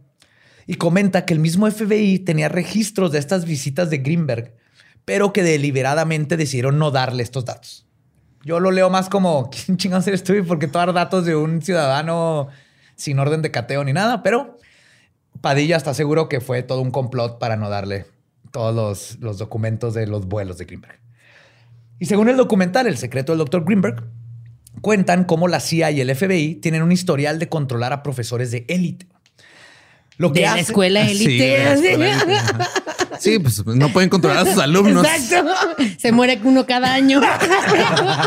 cabrón, Hogwarts o qué pedo, güey. Hogwarts. Sí, güey, qué poco con los papás ahí, ¿no? Qué poco las escuelas. O sea, ¿por qué no cierran Hogwarts y Hogwarts sí la cierran eventualmente? Pero élite sigue abierta. Sigue. Nadie Mucho español ahí inscribiéndose. Sí. Según el documental, dicen que lo que hacen es primero financiar los proyectos de los científicos y luego les cobran los favores. Y cito, otra técnica de la CIA es la de utilizar agentes encubiertos para que entren en los círculos más cercanos a su objetivo y lo vayan debilitando. Y es por eso que está esta conspiración. Eso es como difícil de creer en TV Azteca. Pues es por eso que empezaron a decir que María Teresa no era su esposa iracunda, sino que era fue contratada para andar con Jacobo con el único objetivo de cooptarlo eventualmente. Eliminarlo. Sí, estaba encabronada porque no quería, No quería esa misión. a mí cuando me dijeron que iba a ser misionera no esperaba esto. Yo pensé que iba a ser más fácil la penetración. la penetración de mi objetivo. La...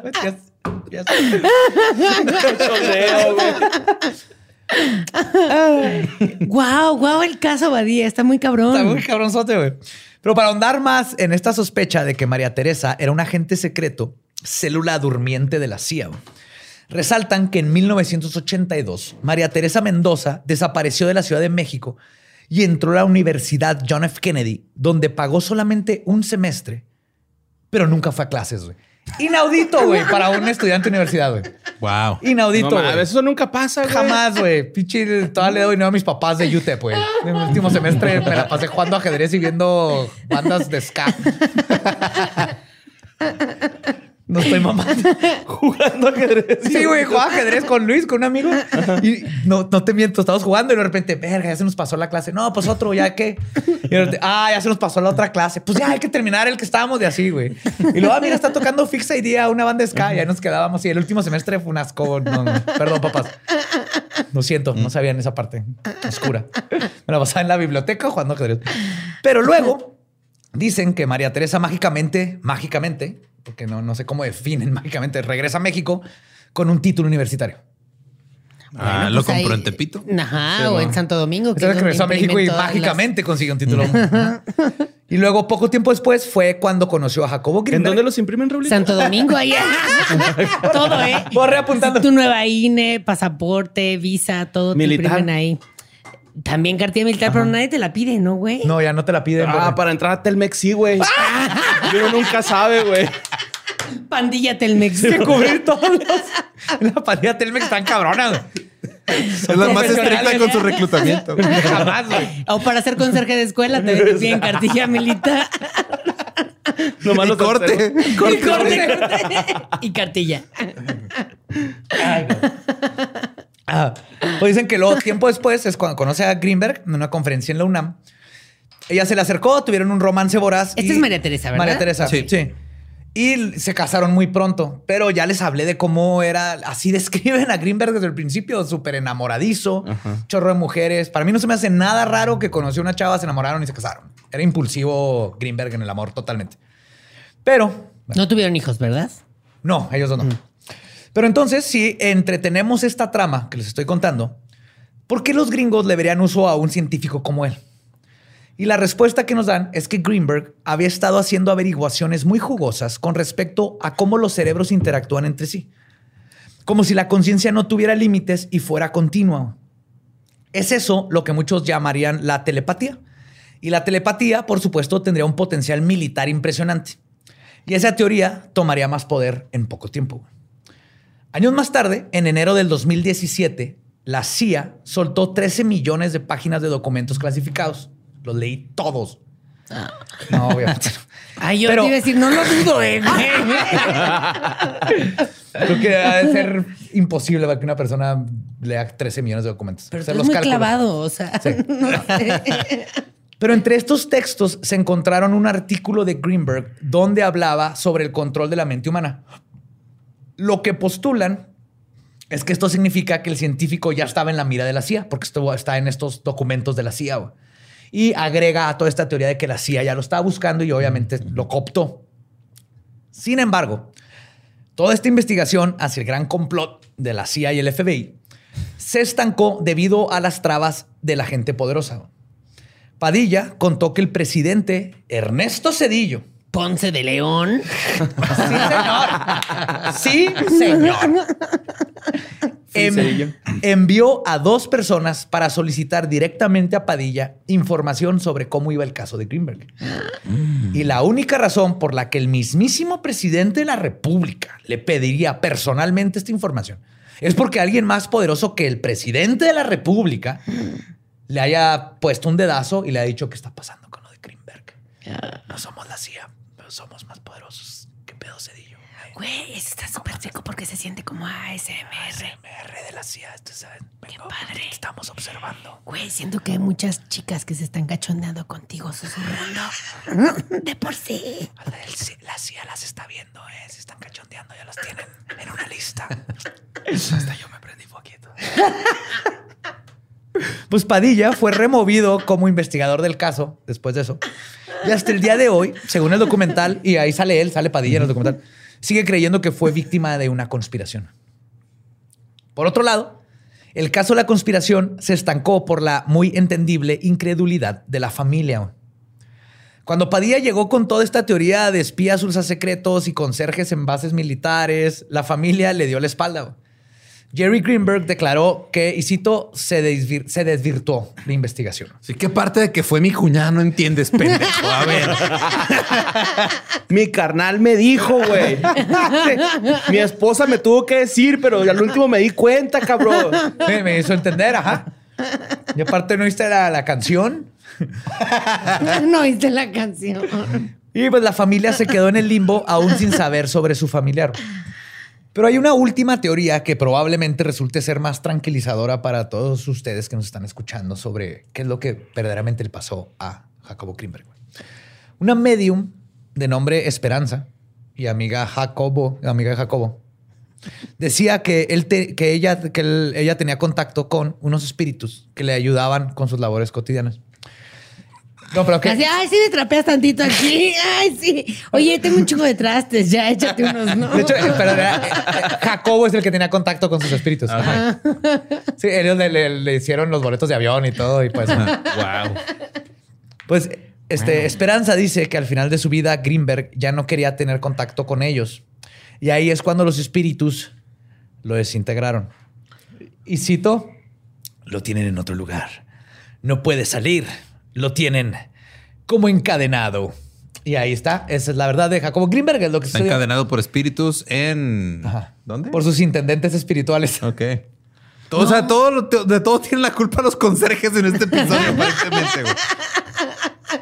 Pero Ah, no. Señores Anselmos, no. Los Anselmos son la. los Anselmos. Como Minions, ¿no? Así con todos con overall, güey. Así. Pasándola bien verga, güey. Güey, somos los buenos.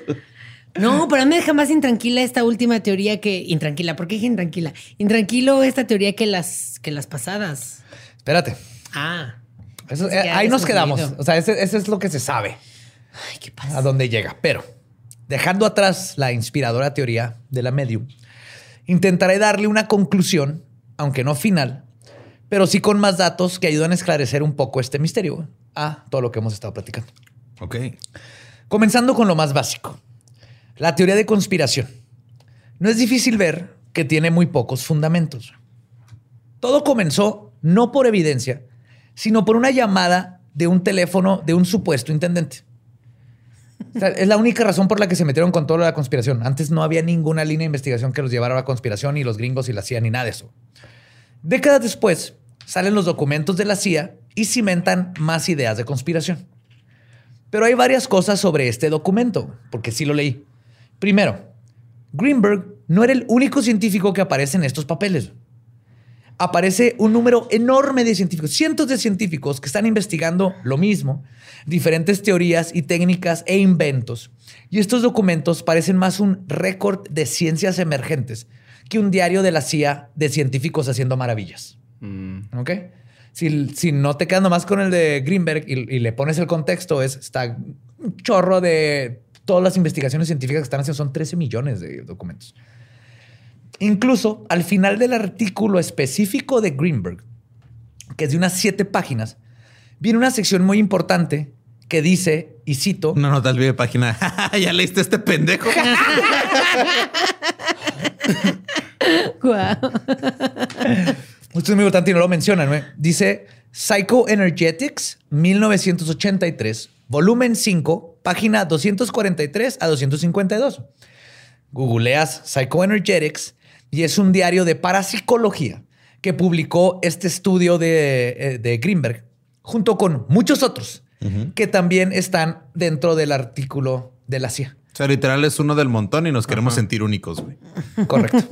Así, lo siento, pero sí. México, México. O somos unos pinches cangrejos, güey. No queremos darle reconocimiento a Greenberg, güey. Cangrejos. Sí. Nos arrastramos a la cubeta cuando uno quiere salir.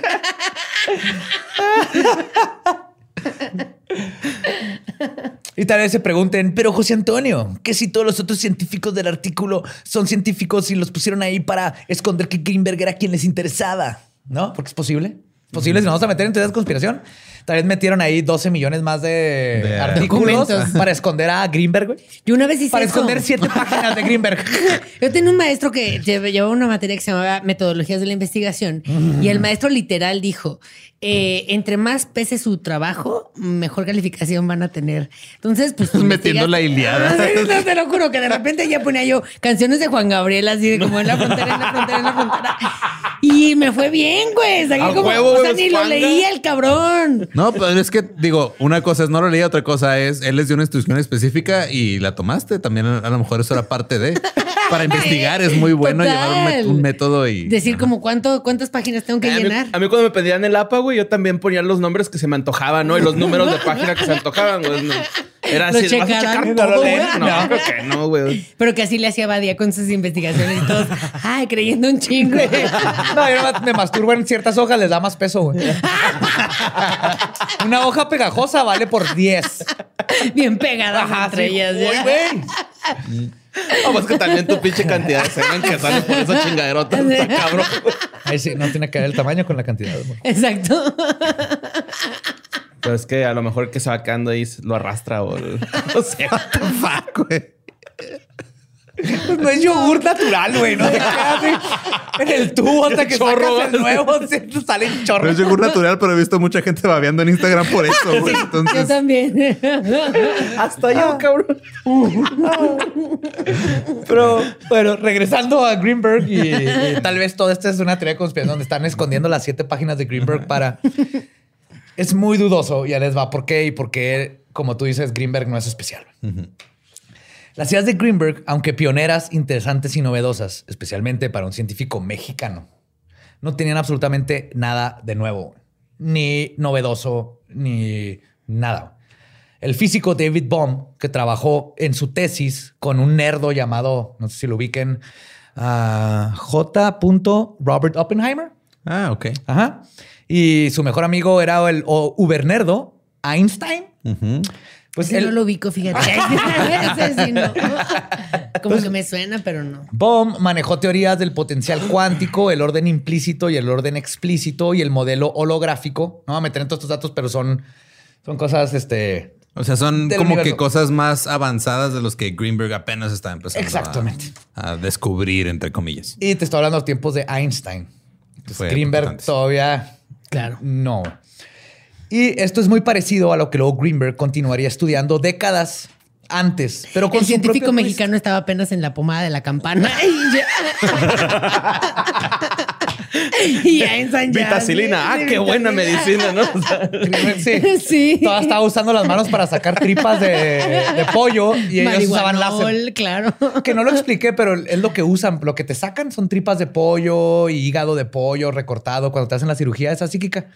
O sea, pero fingen, o sea, tienen ahí como Sí, tripas de otro busquen en animal YouTube y- Es- este, ajá, cirugía, es- te hacen así con las manos y tú, el que te están operando, pues te, te, te meten Te presionan mucho. Mucho. O sea, sí te presionan al grado de que sientes incomodidad. que hasta te mueven los órganos por afuera. Entonces tú te sientes bien incómodo y luego traen escondidos. Es un truco de magia, güey, sacar tripas de pollo y todo eso. Sí, lo hacía hasta este, Jim Jones en Jonestown, hacía esa mamada. Wow. Ajá. no mames. Entonces lo que hizo justamente Greenberg es que estas ideas que ya estaban rondando por todos lados, se les puso su propio twist y terminología después de haberse li- este, ligado con Pachita y con Castañeda y le empezó a meter este lado chamanístico y todo esto. Y Bohm sí fue puesto en la lista del FBI, pero no por sus ideas cuánticas y su modelo holográfico del universo, sino porque se sospechaba que era comunista. Ah, no, eso es peor. O sea, Peor que engañar a la gente. Claro. pero aún en estos Para el FBI, tiempos- sí. sí, total.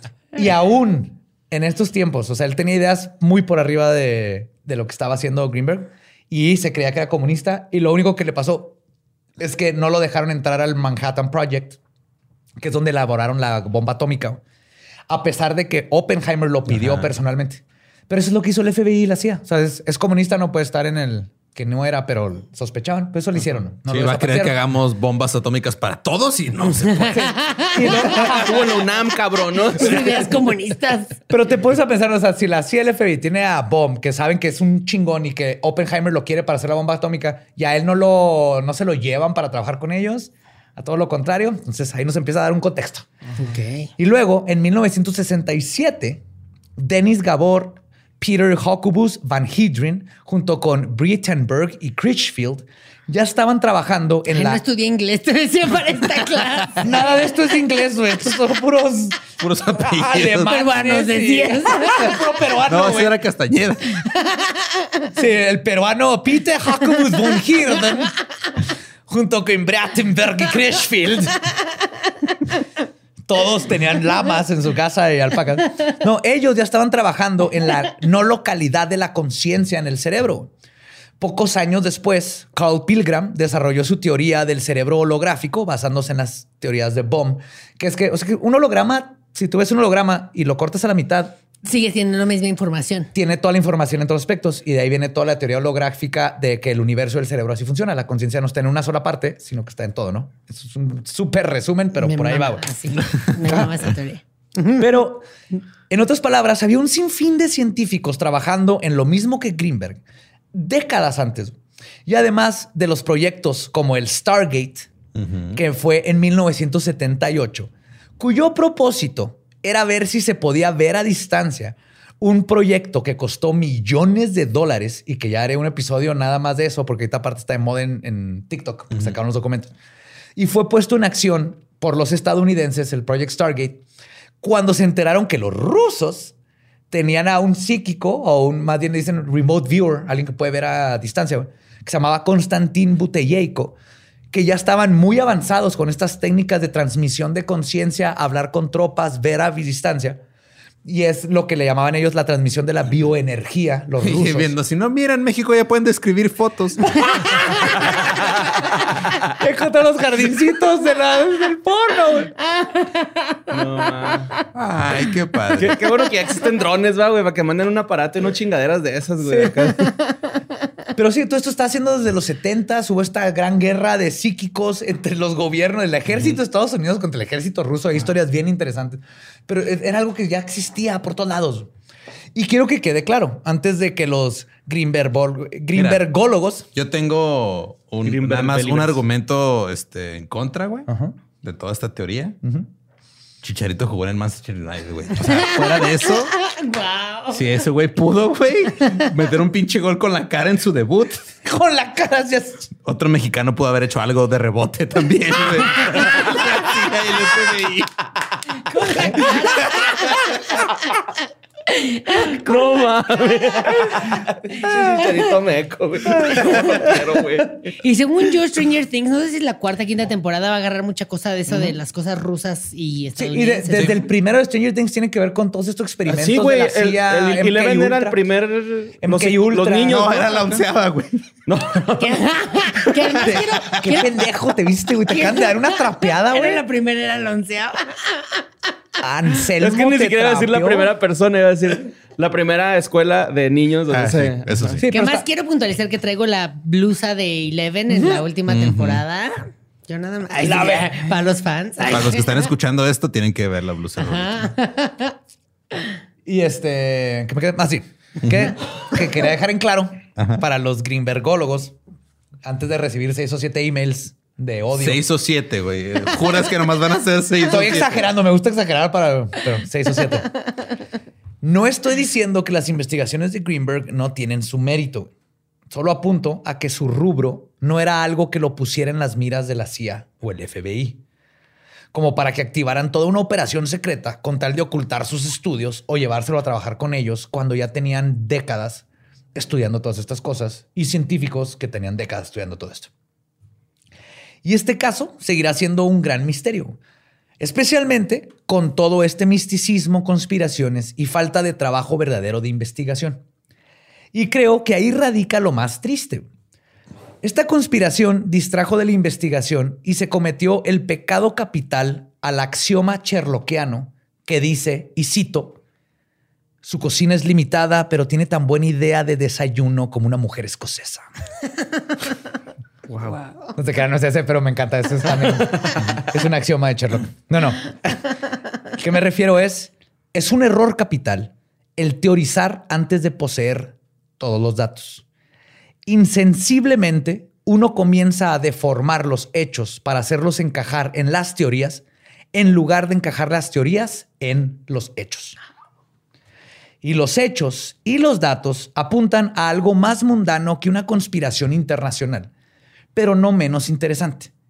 La esposa tenía motivo y oportunidad. La conexión con el culto de Castañeda tampoco puede ni debe ser ignorado. Y lo más probable es que Jacobo Greenberg no fue desintegrado por espíritus. ¿Qué? Y en mi opinión, Bien sorprendido. ¿Qué? Yo le apostaba esa teoría. Acabo de perder todo, Badía. Aposté mi Mañana casa. desaparece. caliente, va. Güey, caliente para que, que- que la gente apueste en casos. patrocínanos. Eran apuestas de asesinato. Quiero una ¿Quién crees que la mató? Apuesta en caliente. Tin, tin, tin, tin, tin, tin, tin. Ajá, el papá, el novio. no, y yo creo, en mi, en mi opinión, es probable que los restos de Greenberg están esperando ser encontrados en los alrededores de donde desapareció, en su propio país.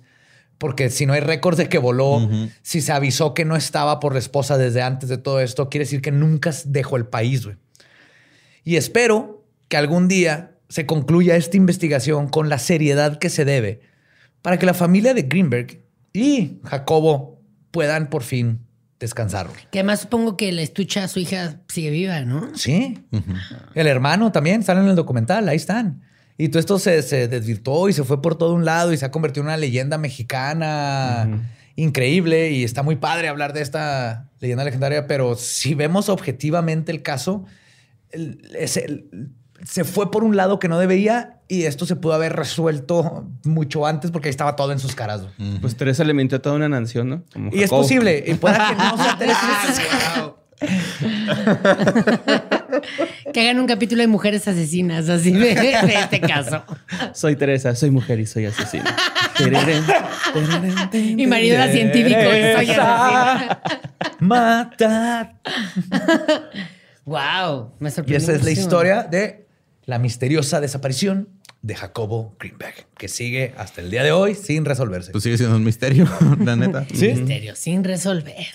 Pero, es mi sueño. pero tú qué crees que es lo que realmente pasó? O sea, Yo creo que tuvo que haber sido algo que sucedió en su casa. No sé si con Teresa, si lo mató sin querer o no, contrató a alguien o. Pero yo partiría de ahí. Lo que sabemos es que Teresa es la única persona que tenemos en récord que dijo este güey no viera a trabajar. O sea que ya sabía Que no iba a que estar. Jacobo no iba a estar. Desde antes de que volara y que todo esto. Porque sabemos que ni voló. Porque ahí está de que no hay récord de que compró boletos. Entonces ya desde ahí tienes, no puedes ignorar como un, como un investigador, un detective, ese hecho fundamental de que Teresa sabía este dato que Tenía nadie certezas, más. claro. Sí. Y luego el- sus demás comportamientos sospechosos como vaciar las cuentas. Ese es el la- más, ese es el más obvio, Sí, güey. ¿no? Y por ejemplo, lo de, lo de la bruja, lo de Florinda, no sabemos si sí era o no, a pesar de que la identificaron, pero sabemos que era una culera en el vecindario. Se sabe. Se sabe, maltrataba al chavo. Ay, sí. No, no, pero sea o no, es, es- es una línea que se tiene que investigar porque si sí era, eh, qué conexión tiene con Castañeda y qué tiene que tener. Tal vez no tuvo ella que ver, pero tal vez María, cuando pasa lo de Greenberg, le manda, le marca porque se hicieron compas en esos dos años y le dijo, ¿sabes qué? Pasó algo, necesito tu paro para desaparecer, whatever, pero es otra conexión. Esas sí son pistas que se deben de seguir y son evidencia sólida que se debe de seguir. No, esto de la CIA y que los documentos y que se lo robó el Estados Unidos y un conserje lo vio meterse a un carro con, con agentes, güey. Eso no. Y ya pasó muchísimo tiempo como para que todavía estemos pensando en ese otro lado, cómo se puede resolver este misterio de veras. Pero lo del presidente no te parece importante, o sea, como que el, te- el presidente tenga que intervenir, supongo que ya. Eso lo dijo Padilla. Más. Ah, O sea, no, no hay. se nos- Ajá. Me estoy Sí, o basando sea, nomás en lo que sabemos que Padilla es es, como el manager de Juanga. Sí, sí, sí. Que se- no, sigue vivo ya. No, seguía vivo, pero se murió de COVID. Sigue vivo. Claro, güey, chingó al SAT, dijo, SAT, vete a la verga. Se fue a las Islas Caimán y ahí está. Güey, me urge que Está lo formando una nueva frontera. Está haciendo vivo. Juárez 2, ahí en la Eso, frontera con el Noah, Caribe. ¡Pum! Julián, Julián está ahí a un lado también. los pasos. No, sí se Jenny Rivera, Julián, Michael no se ha Jackson. muerto. Elvis. Pero te lo están Elvis. buscando. Ay, güey. Pues ese fue el episodio. Muchas gracias, Raulito, por estar aquí otra vez. Ah, no, hombre, muchas gracias. Está, yo creo que ha sido como de los que más me han puesto a pensar, como en de cómo se resolvió esto. Bueno, no se ha resuelto, pero. Es uno de los segundos gran misterios mexicanos que te tocan, el de Polet y este. ¿Qué pasó realmente? Así, sangoloteando a la gente para que nos Sí, diga. sacó de la cama y sale Greenberg también. Sale Greenberg con Polet, así. Ay, aquí estaban los Aquí está Polet, ahora es un híbrido con un gris. Ajá. Ahora Muchas se llama. Alfa Paulet. y puede viajar entre las camas de todas las personas conscientes. En Robando el dinero de los. Ah, Soy Paulet. Y pues bueno, para toda la gente que te quiera seguir, ¿dónde te puedes seguir? Estoy en todas las redes como arroba Raúl Jiménez, en YouTube, en Instagram, eh, Uber Eats. Ay, sí, ya. Eso como a trabajo alternativo. No, estoy en todas las redes como arroba Raúl Jiménez. Creo que pues, se la pueden pasar muy bien eh, siguiéndome. Chingón. A, a nosotros nos siguen todos lados como arroba leyendas podcast. Yo soy ningún Eduardo. Yo soy Mario López Capi. Y yo soy el Va Diablo. Nuestro podcast ha terminado. Podemos irnos a pistear. Esto ha sido palabra de Belcebú.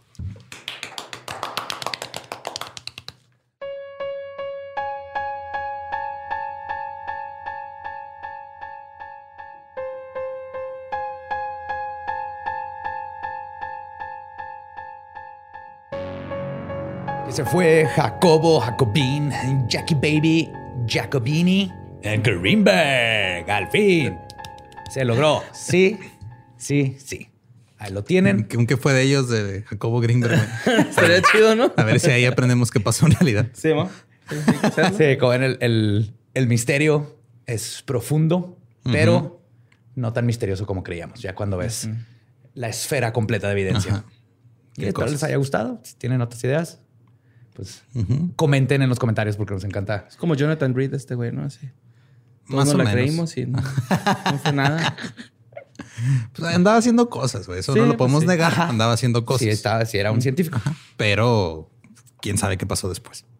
Eh, si quieren hacernos comentarios directamente, el 22 de octubre es el, bueno, el tercer viernes de cada mes hacemos un QA con la gente que está en Patreon y miembros de YouTube a partir del tercer nivel. Si quieren conectarse a platicar y ver cómo nos vamos poniendo cada vez más ebrios en un periodo de tres horas, Yes. el tercer viernes de cada mes. Y discutir en vivo las teorías de conspiración. Exacto. Eh, ahí se pueden unir y ya también está Cuentos Panteoneros, salió el viernes. con Raulito también de invitado. Sí, Ahí los cuatro en final. se asustó más Raulito- con el. Ajá, sí, pues. Con el intro. Se asustó más con el intro que con todos los videos. Sí. Estaba gritando madre. ¿Por qué se abrió eso? Sí, tranquilo, güey. Nadie lo tocó. Quería hacer una voz aguda, pero no me salió. No, ya sé, güey, no mames. necesitas pulmones más chiquitos. Sí. Pégate en un huevillo así nomás. Y pues sí, este, se pueden ahí, hay contenido, hay de todo, también todo lo que no queda en los episodios, hay siempre datos que tal vez no se hablaron aquí. Datos cagaros. Que no cabían. Ahí van a estar también. También va a haber un extra de este episodio, supongo. Todavía- Ah, sí, definitivamente. Ok. Oh, yes. Ajá, entonces ahí está Patreon, ahí está YouTube si quieren unir, apoyarnos directamente, sin intermediarios y sin este cosas raras. Así es. De hecho, es gracias a todos los que nos apoyan en YouTube y Patreon que es posible hacer este podcast y los demás podcasts de Sin Contexto. Así que muchísimas gracias. Sí, y pues ya vámonos al extra, pues. Yeah. Ustedes no, no los de Patreon. Yes. Vamos, vámonos al oscurito.